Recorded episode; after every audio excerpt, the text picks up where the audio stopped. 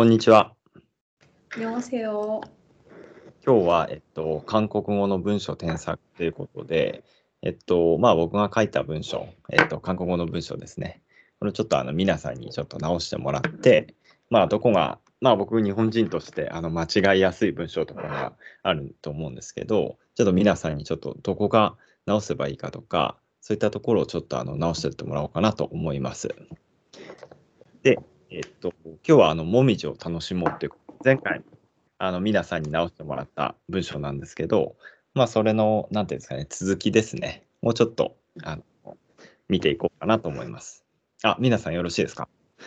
で、検証済みだ。はい。じゃあ、えっと、じゃあ僕がちょっと日本語を読んで、えっと、皆さんが韓国語を読むっていう感じでやっていきますね。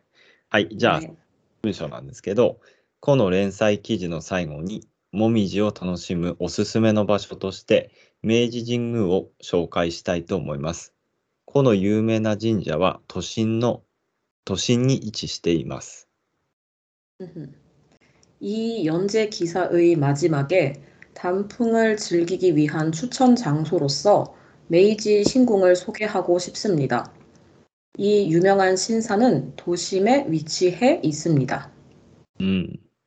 ああ、はいはいはい。 これ、ちょっと皆さんにちょっと直してもらったと思うんですけど、まあ、なんだろうな。なんか、ちょっと皆さんこれ見ていただいて、なんか気になるところとかってなんかありました 음, 다른 부분은 전부 한국어 음. 직역을 해도 문제가 없는 부분이고요. うんうん。 조금 의역을 한 부분이 있다면 うんうん。 어, 제가 단풍을 즐기기 위한 추천 장소로서라고 번역을 아. 했는데, そうですよね。 네, 이 타노시무라는 거를 음. 지금 제가 번역한 뜻은 사실 타노시무 타메니죠, 음. 한국어로 そ 하면. うですよね。はいはいはい、はい。 음, 어, 즐기는 추천 장소로서라는 거는 조금 어색하고, ああ、そうなんですか。 へえ。 네, 보통 무엇 무엇을 하기 위한 장소로서라는 말을 많이 써요. ああ、즐기는 짠, 짠소도はあまり言わないんですね、そうすると。 음, 조금 어, 느낌에 살짝 어색한 감이 있어요. へえ。あ、そうなんです。 틀린 건 아니지만요. 네, 문법적으로 틀리진 않았지만요. 이렇게는 잘 안 쓰는 것 같아요. へえ。あ、そうなんですね。はいはい。 음, 他に何かありますかね。 음, 그 이외에는 거의 직역이기 때문에 직역을 해도 문제가 없어서 괜찮은 것 같아요. ああ、他はまあ基本的に直訳しても問題ないですよということですね。 네, 굳이 하나 고르자면 음. 저번에도 말씀드린 것처럼 나니나니 시타이 또 오모이마스를 あははは。 소개하고 싶습니다라고 해도 별로 어색하진 않은데요. うん。 어, 소개해 드리겠습니다. ああ。 라는 말을 조금 더 많이 할 수도 있겠네요. ソゲハゴスムニダっていうよりは、あの、紹介差し上げますっていう、トゥリゲスムニダの方が、まあ、自然かなっていう感じですね。 음, ああ、はいはいはい。 그 편이 나은 것 같네요. 음. ああ、ということですね。はい。で、次の文章なんですけど、神道は自然や自然現象のような、 あ、自然現象、自然現象のようなアニミズム的な概念に基づく日本固有の宗教で、開祖はいません。今日でも人々は神々とつながるため神社に行きます。最も神社が訪問者で溢れ返るのは年初です。この文章なんですけど、 네. 어, 신도는 자연 현상과 같은 동물주의적인 개념을 바탕으로 한 일본 고유의 종교로 상시자는 없습니다. 음. 사람들은 신들과 소통하기 위해 신사로 갑니다. 가장 신사가 방문자로 넘쳐나는 때는 연초입니다. うん。はいはいはい。この文章はどうですかね 음, 일단 단어가 음. 어, 조금 한국어에서 쓰이는 단어하고 다른 부분이 있는데요. ああ、はいはいはいはい。 그 카이소라는 단어. はいはいはい。 이거를 한국어 발음으로 읽으면 개조가 되는데 うん。 개조라는 말을 잘 안 쓰고요. ああ、そうなんですね。 네, 이게 뜻이 그 종교를 만든 혹은 그 장교를, 그 うん。 종교를 전파하기 시작한 사람이라는 뜻이잖아요. そうですね。はい。 어, 보통 창시자라는 말을 많이 써요. 예, 소시샤 때고도. 소시샤 맞아요. 음, 헐, 헐. 그래서 뭐 기독교의 창시자 아니면 불교의 창시자 음, はいはいはい 뭐 이런 식으로 많이 쓰죠. あーキリスト教の創始者とか、あとは仏教の創始者みたいな、そういう感じですか、 네. おーそうなんですね。 굳이 여기서 이제 한국 아니죠. 한자어를 쓰자면 물론 창시자도 한자어긴 한데 うんうん。 개조가 아니라 교조라는 말을 쓰기는 하거든요. あ、そういうことですね。 네, 종교의 교조. うんうんうん。はいはいはいはいはい。 근데 그러니까- 일반적으로 많이 쓰이는 건 창시자. ああ、そういうことですね。 はいはい。今、皆さんのお話だと、まず日本語で開祖って、まあ、開くに祖先の祖って書いて、開祖って言葉一応あるんですけど、まあ、そういったことはあまり使わなくて、まあ、あの、言うのであれば、教祖にあたる教助っていう言葉を、まあ、一応韓国語にもあるんだけれども、まあ、あの、創始者っていう、えっと、チャンシジャっていうのが、まあ、あのここでは、まあ、ふさわしいんじゃないかっていうお話ですよね。うん。ああ 他なんかあります。 음, 어, 그리고 그 다음 문장인데요. うん。 여기 지금 일본어 문장에서는 그 스나가르 타메노라는 말을 썼는데 はいはいはい 이거를 한국어로 그대로 번역하게 되면은 뭐 연결되기 위해 うん、 아니면 이어지기 위해 정도가 되는데 ああ、幼児期위해。あ 네. 근데 어 그렇게는 잘 안 쓰고 おーはいはいはいはい。 의역을 하자면 うん。 이 말은 사실 제가 조금 어떤 단어를 써야 적절할지를 많이 생각을 해봤는데 うん。 가장 적절한 단어는 소통하기 위해인 것 같아요. ああ、神々とつながるためっていうのを、まあ最初、 네. 四行四行っていう、まあ連結っていうこと 음, じゃないかなと思ったんですけど、ソトンってこれって、あの日本語で言うとこの疎通ですよね。 네, 맞아요. ですよね。だから、ウィジソトンみたいな、意思疎通みたいなののソトン。 음, 음. あそういうことですね。はいはいはい。うん。 한국어에서 연결되다라고 번역을 하게 되면 うん。 보통 연결은 그 이제 쓰나가르라는 거는 한국어에서 아니 아니죠 한국어가 아니라 일본어에서의 쓰나가르는 어떤 음. 물리적인 연결이 아니라 음. 어떤 사람과 사람 사이의 관계가 아, 그렇죠. 이어진다는 뜻으로 잘 쓰는데 음, 음, 어, 한국어에서 연결하다 연결되다라는 말을 쓰게 되면 음. 사람과 사람 사이의 관계 어떤 추상적인 거에서는 연결되다라는 말을 쓰면 조금 어색하고요. ああ、はいはいはいはい。 연결이라는 단어는 뭔가 물리적으로 이어져 있는 그런 느낌을 줘요. そういうことですか。 네네. うん。 그래서 여기에서 쓰자면 소통하기 위해서나 아니면 이어지기 위해라는 말을 써도 괜찮을 것 같긴 한데, うんうんうん。 어, 그래도 둘 중에 고르자면 소통이라는 말이 조금 더 맞는 것 같아요. 어떤 그 스나가르라는 걸 생각하지 말고 의미상으로 이 신들과 음.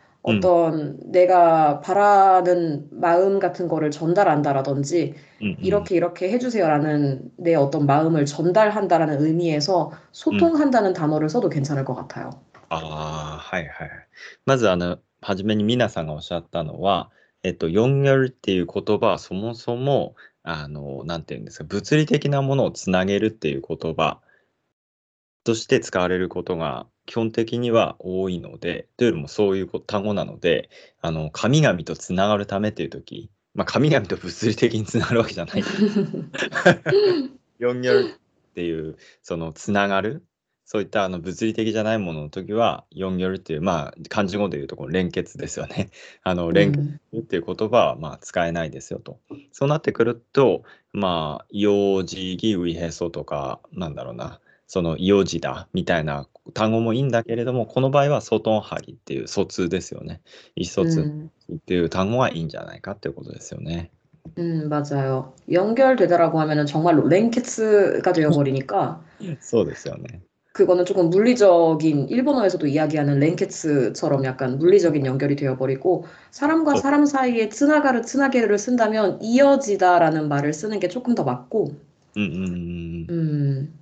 음, 아니면 때때로 의미상으로 소통하다라는 말을 써도 괜찮고 ああ、はいはいはい。うんありました。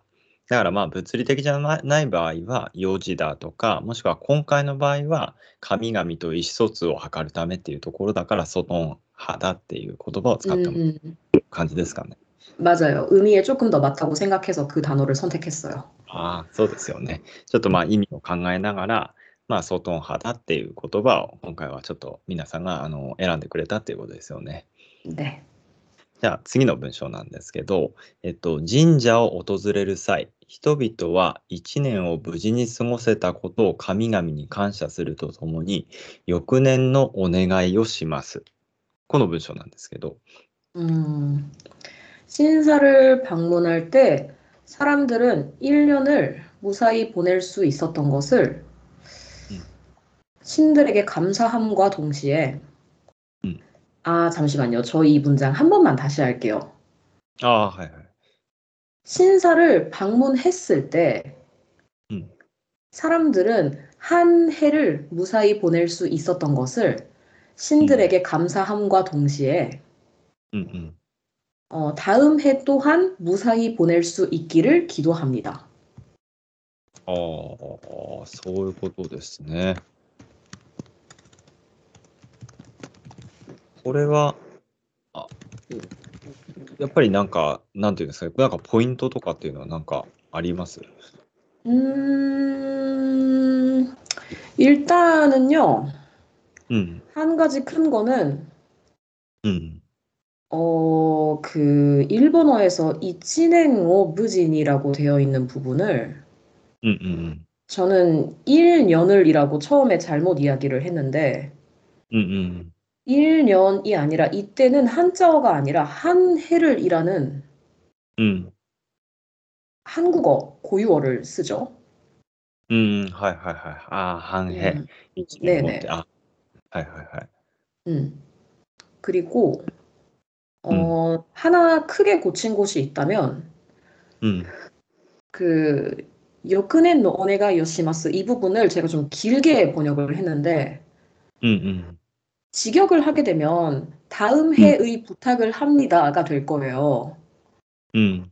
근데 이 문장은 되게 좀 어색하고 음. 제가 번역한 문장은 다음 해 또한 무사히 보낼 수 있기를 기도합니다라고 했거든요. 음, 활활활. 네, 그래서 다음 해의 부탁을 합니다라고 하면은 어, 음. 조금 어색하고 다음 해 또한 무사히 보낼 수 있기를 이라는 다음 해 어떻게 어떤 걸 이라는 거를 조금 설명을 해줘야지 자연스럽고 어, 그리고 보통 이런 신이라든지 어떤 신사에 방문한다거나 절에 방문한다거나 종교적인 이야기가 나올 때 음, 음. 기도한다는 말을 많이 써요. 음. 그래서 여기에서 오네가이스르라는 거를 저는 기도합니다라고 이야기를 했고요. 음, 하여 하여. そういうことですね。 음, はいはいはい。わかりました。い今、あの、なんか、あれ、皆さん、ワードとかちょっと見てる感じですかね？ 네. あ、そうですか。あ、わかりました。じゃあ次なんですけど、えっと、年初に神社を訪れることを日本では初詣と言い、初詣シーズンに最も混雑する神社の一つが明治神宮です。っていう文章なんですけど。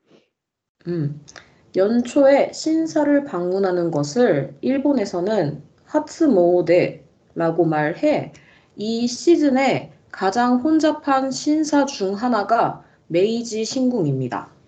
うん、はいはいはい。この文章はどうですかね。 음, 여기에서는 일단 하츠모우데라는 건 일본의 고유 명사니까 그대로 제가 하츠모우데라고 옮겼고요.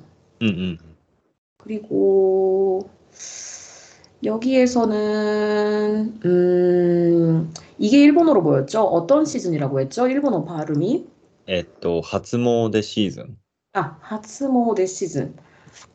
여기는 그냥 저는 이 시즌에라고 이야기를 했고. 네, 네, 네, 네. 드라마 음. 맞네. 네. 네. 그리고 아무래도 어, 그 외에는요 특별한 부분은 딱히 없는 것 같아요. 여기에서 하츠모데 키아큐라는 일본어가 있는데 음.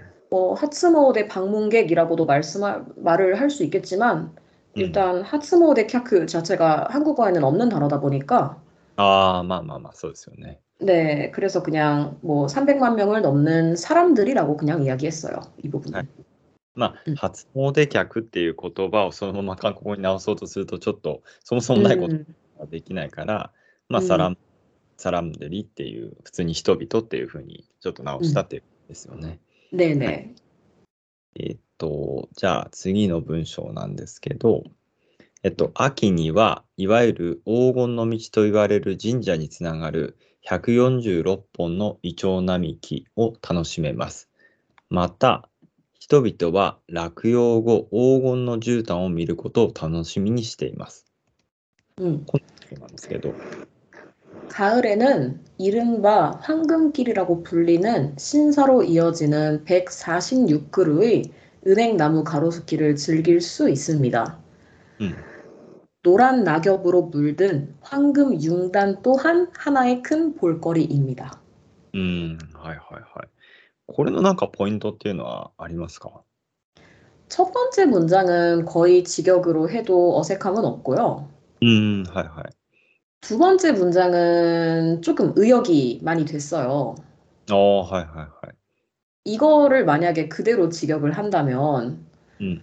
또한 사람들은 낙엽 후 황금 융단을 볼 것을 기대하고 있습니다라는 문장이 될 것 같은데 あ、2分目ですよね。はい。 네. 어, 아마 이 문장 의미상으로는 그 낙엽을 즐기고 나서 낙엽이 깔린 황금 융단 같은 그 길을 보는 거를 기대한다는 그런 의미겠죠? ああ、まあまあそうですね。はい。 그쵸. 약간- 이거를 네네. 그대로 낙엽. 직역하면은 네네. 음. 그대로 직역하면 굉장히 좀 어색해지고요. 음. 낙엽 후 황금 융단을 볼 수 있기를 기대합니다. 라는 말 자체가 낙엽 후라는 말부터가 일단 조금 이상하고 아 소원 안 냈네. 네. 그래서 이건 제가 조금 의견, 의역을 했어요. 노란 낙엽으로 물든 황금 융단 또한 음. 하나의 큰 볼거리입니다. 라고 음. 많이 의역을 했고 はいはいはい。 음, 타노시미니 시마스라는 일본어가 굉장히 많잖아요. そうですね。 네, 문장 이렇게 끝나는 거 굉장히 많잖아요. 타노시미니 시테 이마스라든지 타노시미니 시마스라든지 うんうん。はいはい。 그거를 그대로 한국어에서 기대합니다, 기대하고 있습니다라고 잘 안 써요, 우선. あ、そうなんですね。あ、 음, あ楽しみにしていますをそのまま韓国語に訳すと、キデハムニだっていう期待しますみたいなことになるんだけれども、 そういうことそうあんまり使わないんですね。 음, 음. 그런 어. 표현 자체가 잘 없기 때문에 이걸 직역으로 하게 되면은 문장이 조금 약간 일본어 번역투 한국어가 되는 거죠. ああ、そういうことですね。あの、うんそのまま楽しみにしていますっていう、その直訳するキデハムニだっていうものをそのままあんまり韓国語で使わないから、その直訳しちゃうと、なんか日本人が書いた、本当に、なんていうんですか、韓国語の文章みたいに、 本当に聞こえちゃう。本当にっていうか、本当に日本人が書いたんだなって分かっちゃうってことですよね。 음, 그렇죠. 예를 아. 들면 친구하고 약속 같은 걸 잡을 때 항상 끝에 타노시미니 스르네라든지 うん。はい 타노시미니 시테이마스라고 많이 끝나잖아요. 약속을 잡은 후에. 友達と約束した時とか、はいはいはい。 네. 그래서 음. 이제 일본어 아니죠. 한국어를 공부하는 일본인 친구들하고 예를 들어서 한국어로 뭐 음. 라인이나 카카오톡으로 이야기를 한다고 하면 음. 이제 그분들이 많이 써요. 끝에 기대할게라든지 기대하고 있을게라든지. 아, はい, はい, 근데 はい. 한국인들은 보통 약속 끝나고 나 약속 잡은 후에 기대하고 있을게라는 말을 안 하거든요. 그래서 이거는 이제 저는 이해를 하죠. 아, 이거는 타노 아. 시민이 시대르요라는 거에 한국어 번역이구나라는 걸 저는 이해를 하는데. 아, 하이, 하이, 하이. 보통 그렇게 안 쓰죠. 그래서 이거는 문장 아. 자체가 좀 많이 바뀌었어요. 표현이 없기 때문에 의역을 좀 많이 했어요. ああ、そうなんですね。まず、あの、まあ、うん皆さんが日本人の友達と会うときに、まあ、また今度会うの楽しみにしてるねっていう、まあ、最後に日本人の人から言われると、まあ、そもそも、まあ、それ韓国語で言うと、気ではるけよ、みたいな感じで、まあ、日本人の人は言いたいんだと思うんですけど、その、そういうふうな表現を韓国人の方はしないから、 なんかすごい変な感じがするんですよね。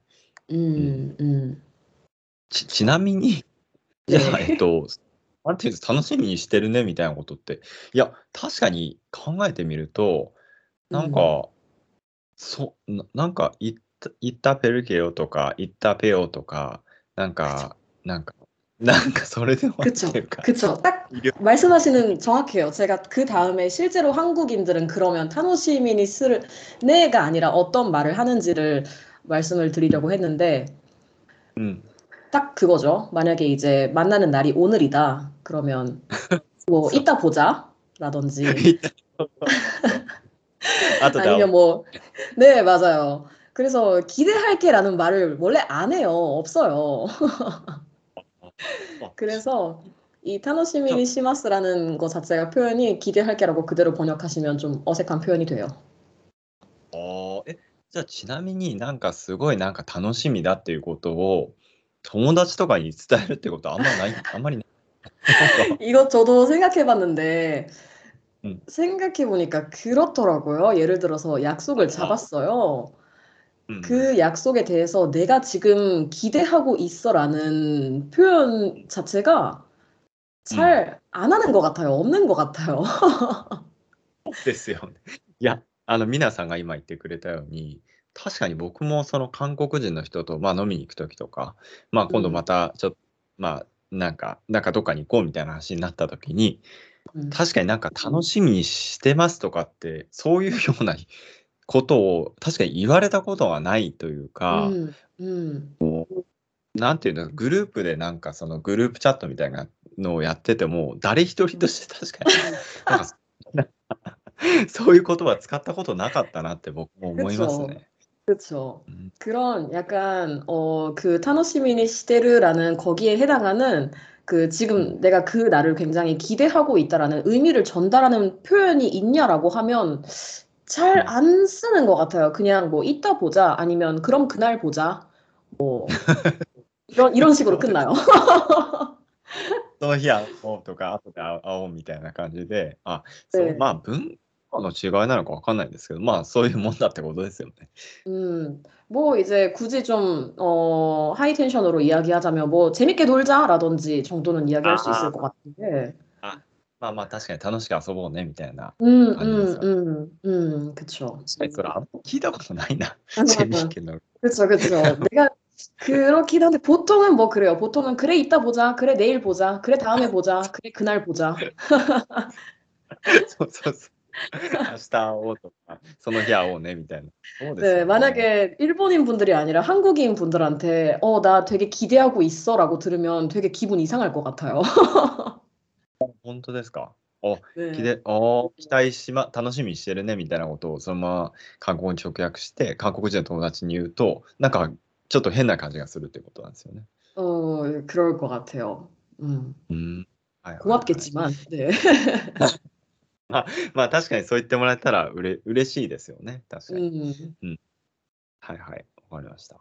で、次の文章なんですけど、 えーっと、今回紹介した観光スポット以外にも、美しいもみじを楽しめる場所が日本中にあります。お時間がある際にそれらの場所を訪れることは価値ある経験だと思います。日本を訪れた際、美しく壮大なもみじの風景を楽しめるといいですね。っていう文章なんですけど、これはいかがですかね。 어, 이번에 소개한 관광 명소 이외에도 아름다운 단풍을 즐길 수 있는 곳이 일본에 많이 있습니다. 시간이 있을 때 그 장소를 방문하는 것은 가치 있는 경험이라고 생각합니다. 일본을 방문했을 때 아름답고 장대한 단풍 풍경을 즐기실 수 있다면 좋겠습니다. ああ、はいはいはい。ここのなんかポイントって何かありますか 음, 이거 아마 이전에도 있었겠지만 일단 스폿 이라는 걸 명소라는 한자어로 쓴 게 하나 있고. はいはいはいはい、そうですよね。スポット、その英語はそのまま、日本語だったらおすすめのスポットとか言うけれども、韓国の場合だったら、명소という名称っていう漢字語ですよね。を使うっていうことが一般的だっていうことですよね。 그렇죠. 스팟을 음. 써도 NG는 아닌데요. 틀리진 않았는데. うん、 음, 음. 스팟이라기보다는 보통 명소가 좀 더 적절한 것 같고. うん、はいはいはいはい。 그리고 まあ、確か 아, 日本語でも観光名称でもいいと思いますけどね。確か 어, に。 그렇죠. 일본어에서는 두 단어를 다 써도 어색하지 않죠. 음. はい。 그리고 또 하나는 니혼츠니 아리마스라는 걸 만약에 그대로 일본 중에 있습니다라고 하면 한국어에서 쓰지 않는 표현이 돼요. ああ、そうなんですね。 네, 뭐뭐 중에 있습니다라는 말은 어, 안 쓰죠. 그런 말은. う 그래서 ん、 일본에 있습니다라는 조사를 붙여서 에 많이 있습니다라고 쓰는 음. 것이 적절하고 うん、일본에 많이 있습니다. 음, 네. はいはい。 음. 어, 그 정도인 것 같아요. 그리고 마지막에 타노시메르또 이 데스네라는 부분을 어, 음. 즐기실 수 있다면 좋겠습니다라고 했는데 うん、 여기에서 이제 약간 존경어가 들어가 있죠? 그냥 즐길 수 있으면 이라고 할 수도 있겠지만 うん 이거는 지금 이제 보통 어떤 관광객들을 대상으로 소개하는 글이기 때문에 기본적으로는 존댓말이 들어가야 아. 해요. 음, ああ、はいはいはい。 음, だからまあ、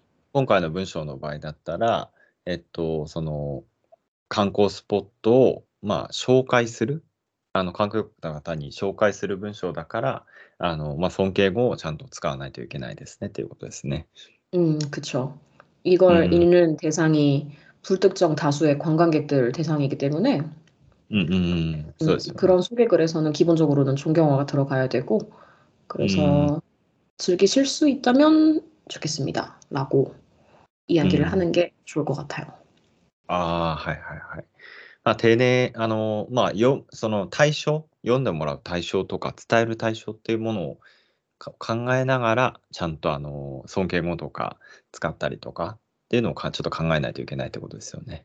음, 그렇죠. 여기서 즐기는 거는 즐긴다는 그 대상은 이거를 읽는 관광객들 대상이기 음. 때문에 そうですよね。これをうん読む、 あのたまあ、対象というのが、まあ、観光客の方が呼んで、そういう人たちに対して発信する場合は、ちゃんと尊敬語を使わないといけないですねってことですね。うん、マスミだ。あ、わかりました。はい。じゃあ、えっと、今日もまあいろいろと、まあ、皆さんにあの韓国語についてあの教えてもらったんですけど、まあ、確かにあの途中であったように、まあ、キデハムニだとか、まあ、あのなんだろうな、習慣的に日本語だったらこう言ってもおかしくないんだけれども、それをそのまま韓国語に訳して使っちゃうと、ちょっとなんか、不自然な感じの部分とかっていうのは、やっぱりちょっと慣れていかないとちょっとわからないところだと思うんですよね。 음, 그렇죠. そうですよね。だからうんまあそういったところとかっていうのはまたちょっと皆さんにいろいろと教えてもらいながら、まあ韓国語の勉強に役立つ、役立てていっていただけるといいなという感じですかね。 네.